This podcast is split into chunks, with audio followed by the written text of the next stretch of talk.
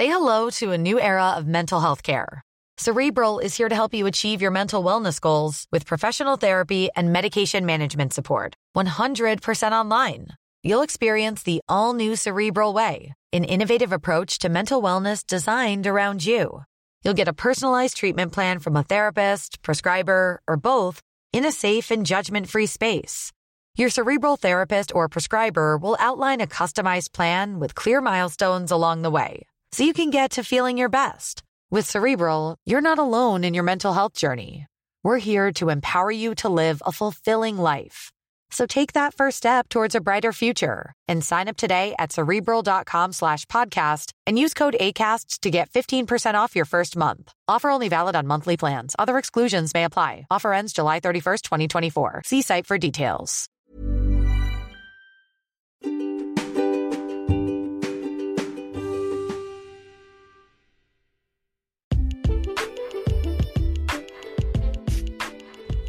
Hello, hello, and welcome to this episode.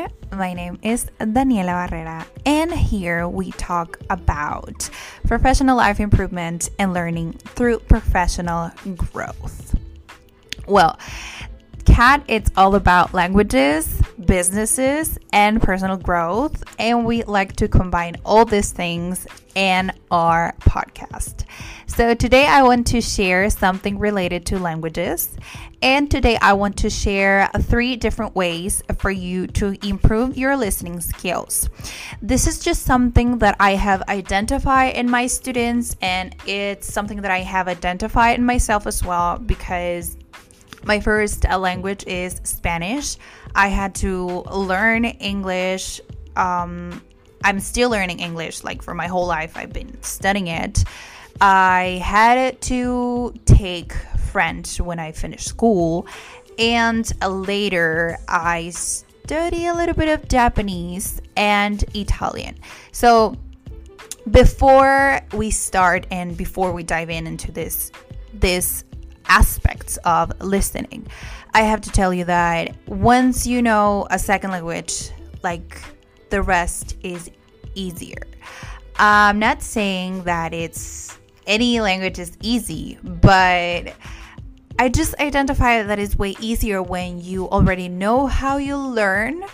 So it's not the language itself it's more like I'm so into reading or I'm so into writing or I really love speaking with people. Like, depends on your abilities, and this is going to help you to really get the language. Of course, today we're going to only focus on listening in this episode, but learning is a beautiful process, and I really wanted to tell you that that it's way not easy that is just it's just simple if you follow some steps but it really totally depends on you. You can maybe sign up for a class or you can buy a course online or anything that you want to do but resilience is something that you really need to have.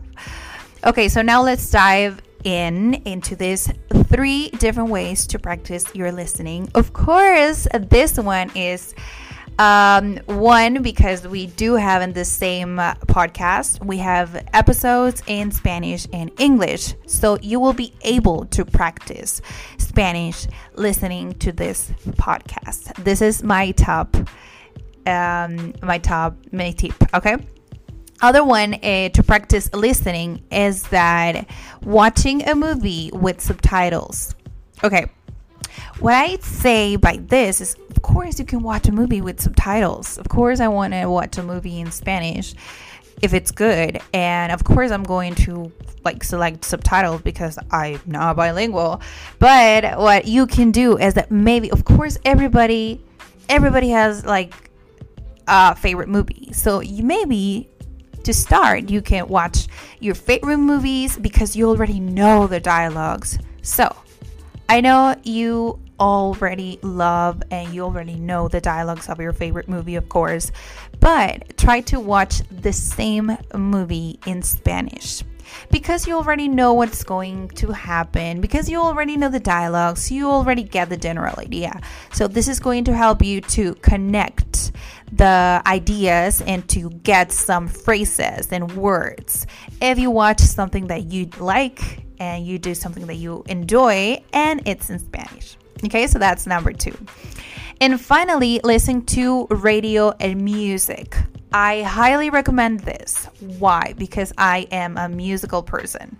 I love listening to the radio, music, and podcast like this one and I love doing these three things. Actually, um, when I was learning Japanese and Italian, I used to download some apps that had radio mode so I can just listen to whatever they're saying. It really doesn't matter if I don't get it. Um, I, ju- I am just listening to the pronunciation. I'm just listening the tone. So it kind of gives me like a cultural background or a personality or a way to like a certain way to talk when I am practicing. It's okay if not if you are not uh, fluent, but when you are understanding the language and you are understanding how the tones and everything works, like it's going to become easier for you. So, this is something that I highly recommend to practice listening. I'm going to give you a bonus because this is something that you have to do. Well, it's related to speaking, but it's also related to listening. Practice with people. Practice with people is the most effective way to learn a language. It's a natural way to learn. Of course, it's not for everybody, but I do recommend and I do believe this is the best way to learn because your brain understands like social interaction. It's the best thing you can do is the best thing to survive is the best thing you can like find it useful. Because if you don't practice you will forget it. So naturally it's a good way to learn. All right? Okay, this was a really quick and super fast episode, but I wanted to share what is being useful for my students and also for myself and something that I have studied with different people because I like to follow and study different methods or techniques and of course apps are another thing and I can dedicate a really complete episode for that but today I wanted to share tips to improve your listening. Why? Because when you talk with native speakers, we talk super fast. That's something that we do. So I do recommend you to follow all these four tips. Just be patient and enjoy your ride, okay? I wish you an excellent, excellent day. You can always follow us on Instagram, Facebook, LinkedIn. You can find us on Instagram as Comunidad CAD and on Facebook like CAD CAD Centro de Aprendizaje y Desarrollo and also on LinkedIn. Okay, I wish you an excellent day and I think I will see you. Well, listen next time. Bye.